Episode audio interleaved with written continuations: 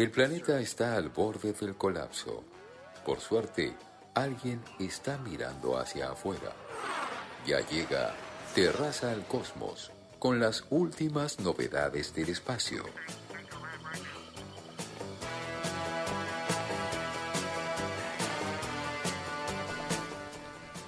Bien, damas y caballeros, son las 21.41 y está con nosotros el especialista del espacio exterior que tenemos en Malas Lenguas, el querido Franco Meconi. Buenas noches. Buenas noches, buenas noches.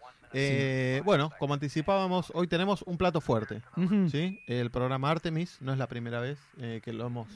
El oyente de Malas Lenguas ya sabe que el programa Artemis es el programa de regreso a la luna. Ya meses, exactamente, meses, años, eh, anunciando que la humanidad vuelve a la Luna, lo hace en el marco del programa Artemis de la NASA. Y eh, esta historia empieza, bueno, hace mucho tiempo, pero hablamos de esto hoy porque la semana que viene, el lunes 29... La semana se- que viene. Semana que viene. Ujú. ¿eh? Ahora, la próxima vez que nos veamos ya vamos a tener muchas eh, novedades porque la semana que viene, el lunes 29, se lanza la misión Artemis 1. Ujú. Es la primera misión de este programa que decimos cuyo objetivo es volver con tripulaciones a la Luna en el corto plazo y a largo plazo, un objetivo más ambicioso, establecer la presencia humana permanente. ¿Sí? Uh, hacer una colonia, en la Luna, exactamente, Wow. a través de las distintas misiones, ir eh, eso, generando esta presencia permanente o semipermanente, con la idea de, eh, por un lado, explotar ciertos recursos de la Luna y que sea el punto de partida para futuras misiones de exploración tripuladas a Marte. Perfecto, como si fuera la luna una, una estación, Es una como parada. El atalaya, digamos, de Perfecto. el sistema solar. La Luna Claro. quieren, pero bueno, hay que empezar, hay que ir ahí, pico, pala y empezar a construir un poquito porque ahora está bastante hostil. Está, todavía, está medio despoblado. Es como la película Ad. Astra, donde justamente la luna figura como hace como una especie Es de verdad. puerto espacial, ¿no? Exacto, exactamente. Exactamente, eso es. Brad Pitt. eh, Brad Pitt, muy buena, muy buena la película.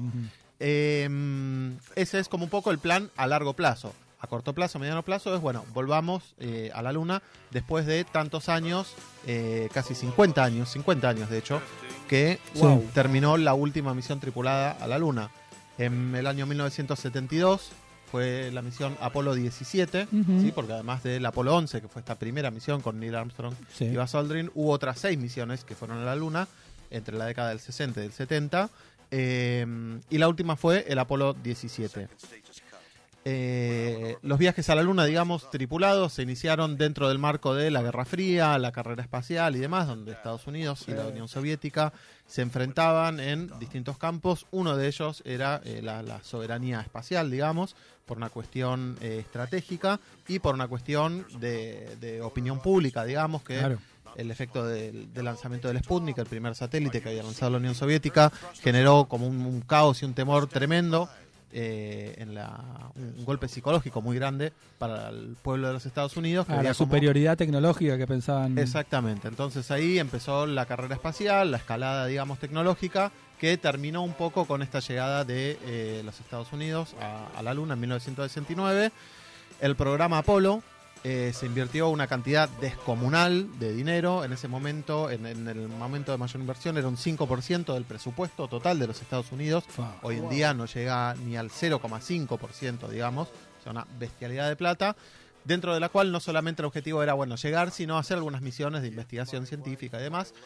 Para cuando eh, se llegó a la misión del Apolo 17, eso ya era la sexta misión, ya se había demostrado, había quedado demostrado, digamos, entre comillas, esta superioridad tecnológica de los Estados Unidos, el público perdió un poco el interés eh, y se dejó de alimentar, digamos, con tanto presupuesto el programa espacial y se suspendieron las últimas misiones, había más misiones Apolo programadas, finalmente se terminaron suspendiendo porque era muy caro y ahí se terminaron los viajes a la Luna. Se terminó el programa Apolo, la NASA toma como otro perfil, se delinean otros planes eh, y Empiezan durante las, las ondas de investigación. Exacto, se, se corre como un foco del interés a la investigación científica del sistema Sí. solar, se mandan las ondas Voyager y varias otras ondas a, a otros planetas. eh, y también se torna la mirada un poco más a nuestro planeta, digamos. Se- se- con el desarrollo del programa del transbordador espacial se hace, nace también como la observación, eh, la observación del planeta, digamos, a través de satélites y demás. Y como que se vuelve un poco la mirada a mirar nuestro planeta desde el espacio. ¿sí? a lo largo de las décadas del 80, 90, incluso del, del 2000.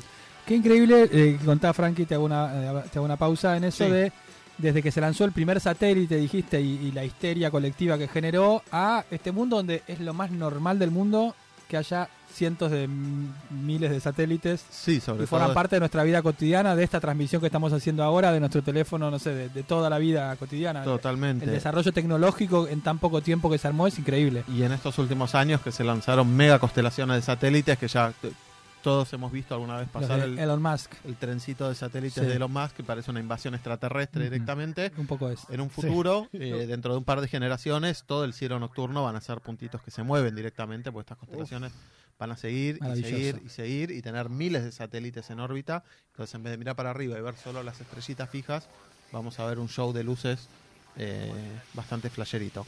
Pero bueno, decíamos, a partir del año 2000, digamos, se empezaron a, trazar objetivos eh, para volver con misiones tripuladas a la Luna. Sin embargo, la idea también por falta de presupuesto se descartó en el año 2009 y se siguió con estas misiones de observación terrestre hasta que en el año 2017 el presidente estadounidense Donald Trump firma una directiva con el objetivo de volver con misiones tripuladas eh, a la Luna. Make America Great Make Again. America Great Again, vamos a volver a la luna, Vamos. nos vamos a volver, nos vamos a quedar, Mm. ¿eh? y, y va a ser la luna de Estados Unidos directamente. No contento con eso, eh, ese plan, decimos, se aprueba en 2017 con un plan eh, a 10 años, en realidad para 2028 el objetivo volver con, con estas misiones a la Luna. No contento con eso, dos años más tarde, en 2019, dicen, ¿sabes qué? 2028, las pelotas. Vamos. Eh, pará, 2024, tomá. ¿eh? 2024. 24. En dos dice años. Donald Trump. Hacen todo, anuncian. Ahí nace formalmente el programa Artemis. Se hace también un fuerte como influjo de, de presupuesto. Y se delinea un plan eh, como para intentar llegar, digamos, se ponen como los pasos mínimos para decir, che, en 2024 estamos llegando con una tripulación a la Luna. Hoy en día, en realidad, ese plan ya está desfasado, ya está un poco demorado. Esta misión, por ejemplo, que decimos que eh, despega la semana que viene, Artemis 1. Sí, ahí está en la, en la pantalla, mira. Ah, mira, acá tenemos Perfecto. exactamente todas las fases, todo el plan, digamos, para llegar a 2024. Tiene varias etapas intermedias. Como alguna vez hemos hablado de los viajes a la Luna, no es que, bueno, se suben a un cohete y van, sino que las, las distintas misiones van llegando hasta cierto punto, probando toda la tecnología, asegurándose de que todo esté bien, para la siguiente misión pueda ir llegando. Y así, digamos, esta primera misión... es como cuando te compras un auto nuevo y lo sacás un poco a ablandar, vas a San Claro, Pedro, el agua- ponele. El ablande, exactamente. El ablande, sobre todo porque para esta, para esta misión a la Luna, digamos, se fabricó un cohete nuevo que tardó dos décadas más o menos en, en fabricarse. ¿Por qué? El Space Launch System. Por demoras en, en- en la cantidad de fabricantes y Ah. procesos que hay, certificaciones y demás, se fue demorando, se convirtió en una bestia, se pasó muchísimo de presupuesto. Sin embargo, lo que pasa en, en la, en la política espacial en los Estados Unidos es que se asignan partidas presupuestarias y la NASA la va gastando en distintos estados, digamos, que son a su vez los senadores de esos estados los que habilitan o no el presupuesto. Entonces es como, bueno, me habilitas el presupuesto, toda esa plata vuelve y yo contrato, Ah. el cohete me lo hace uno, el motor me lo hace otro, la nave me lo hace otro. Y así, digamos, se generó un, un presupuesto de una rueda tan grande que ya era como, bueno, hay que hacerlo porque si no se derrumba toda la Mm. industria, digamos. Muchas veces se le cuestionó a este programa que ya existe otra tecnología para llegar, pero ya estaban como tan metidos en esto que se terminó esta obra titánica que es este, este cohete, que además, si uno lo ve, es como que combina los dos cohetes más típicos o que por lo general lo- los únicos que uno tiene en la cabeza, que son los del que fueron a la Luna, Sí. cohete blanco enorme, el. Saturno 5, y el del transbordador, ese cohete naranja con ese tanque. Con dos chiquititos. Con dos chiquititos. Este es como el otro grande blan- blanco enorme, pero naranja con dos chiquititos. Es Ah. como que un mashup de todo lo mejor Fusión. y así eh, van a volver a la luna. Perfecto. Y en lo que va a pasar la semana que viene.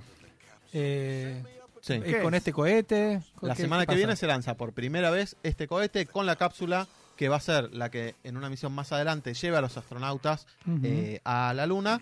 Esta misión no es tripulada, se maneja todo por control remoto. Eh, va a llevar unos maniquíes ¿sí? que hacen de, astronauta Para va, que- va para demostrar distintas tecnologías con sensores. Van a tener también eh, Alexa la asistenta Mm, sí. vi- virtual de Amazon, a, a bordo de la nave porque están probando esa tecnología. Uy, qué entonces peligroso. le van a hablar por un por un parlantito remoto, Alexa, Mm, ponete Alexa. la música. Y Alexa en la nave va a poner la música. Alexa, ¿cuál es la capital de Kenia? Exacto, para que no se ahí. aburran, para que Sí. no se aburran en el viaje. ¿Algún tipo de animalcillo? La nave va sola, irá algo- algún peluche, alguna cosa así. No, digo una, eh, un, perrito, como hacían antes. no, no, no, por ahora no. ¿Está prohibido por ahora? Por ahora no. Eh, y esta nave va a ir, se va a quedar en órbita alrededor de la Luna y va a, a volver. Básicamente, el hablan de este, ¿no? Como para probar Claro. las capacidades de la nave. ¿Qué y- tarda en llegar a la luna? ¿Cuánto le mete? El viaje a la Luna. o sea, no- como vos siempre vos me decís, depende cuánto quieras ir. Claro, claro, depende cuánto, ¿eh? cuánto le quieras gastar. Sí. Pero son más o menos unos cuatro días, cuatro o cinco días. Perfecto. ¿eh? Tranquilo. Toda la misión va a durar 40 igual, porque primero va a estar en órbita alrededor de la Tierra, mientras chequean que funcione todo bien y Mm. demás, hasta finalmente hacer el viaje a la Luna. Va a quedar en órbita alrededor de la Luna un tiempo y después va a volver. Paso a paso. En el camino va a ir lanzando también algunos satélites, otros que van a quedar en órbita alrededor de la Luna, que van a servir de soporte para futuras misiones y Muy demás. bueno. Después tenemos programada la misión Artemis 2, en principio, en principio, para eh, 2024, Ujú. Que va a ser como una misión de prueba, ya así como si fuera una especie de ensayo general, con una tripulación, van a ir hasta la Luna, lo único que no van a hacer es bajar. Ahí estar, estamos viendo. eh, Artemis exacto. 2. Van a estar eh, en órbita alrededor de la Luna, chequeando todo y demás, hasta que llegue la misión Artemis 3 finalmente, que va a tener la primera tripulación que va a volver eh, a la Luna, una tripulación que va a incluir y va a ser una, una suerte de reparación, eh, según la NASA, a la primera astronauta mujer en pisar la Luna Claro. y al primer astronauta afroamericano. ¿sí? Mirá. Van a ser los dos que bajen a, a- a la Luna. Wow. Eh, sí, y sí, Donald sí Trump. y Donald, y Donald Trump ahí mirándolo desde la nave. Eh, pero eso recién en 2024, digamos. En 2024 ya con... Perdón, eso está Pactado. programado para 2024. Lo más probable es que se demore un par de años, Un par de posiblemente, porque cada vez las demoras, digamos, se van sumando y, y cada vez es más, más complicado. Vamos a verlo. Entonces vos, claro, vos me estás prometiendo como, como Kennedy eh, prometió a principios de los 60 que para el final de la década vamos a poner una, una persona en la luna. Absolutamente. Bueno, el plan original era para el final de la década poner una persona en Marte Sí. directamente. Bueno, Posiblemente Eh. eso se corra porque es un, un desafío de órdenes de magnitud más complejo que ir a la Luna, pero eh, sí, dentro de los próximos años eh, y dentro de esta década vamos a volver a ver gente en la Luna eh, y en 4K, sí, o con una tecnología, unas transmisiones mucho mejores que las que habían en, en aquel momento. es increíble. Dirigido por Nolan, ¿no? Esta vez. Dirigido por Nolan, exactamente. es además un, un esfuerzo no ahora solo estatal, sino que en conjunto con un montón de empresas privadas. Eh, la NASA también cambió como la manera de hacer, entonces ahora no compra el equipo, sino que lo alquila. Entonces está Claro. Eh, están, están Boeing, están todas, digamos, fabricando cosas que van a la Luna y la NASA dice, bueno, dale, vamos, yo te pago el pasaje.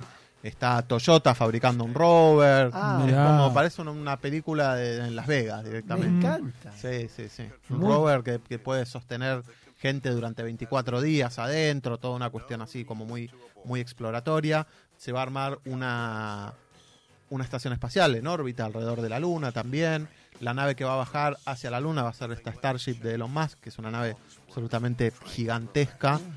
Eh, nada, es como, como las, las películas cuando juntan a la de Marvel, que juntan Sí. a todos. Sí. Esa es la que se viene. Como la, eh, la película, Avenger. ¿cómo se llama? La de que tienen que rescatar a... No es Black Panther, es Avengers. sí. Sí, no, a Matt Damon, que se juntan eh, los chinos con los yankees y Exacto, con... The eh, The Martian, Martian, Martian, Martian. Bueno, bueno. otro día vamos a hablar de esto justamente, que se juntan los chinos con no sé qué. Los chinos no están, no están acá. No. ¿eh? Los chinos, los rusos tampoco. Se tejen otras alianzas eh, por fuera de la alianza más tradicional que conocemos, que es Estados Unidos y Rusia en la Estación Espacial Internacional.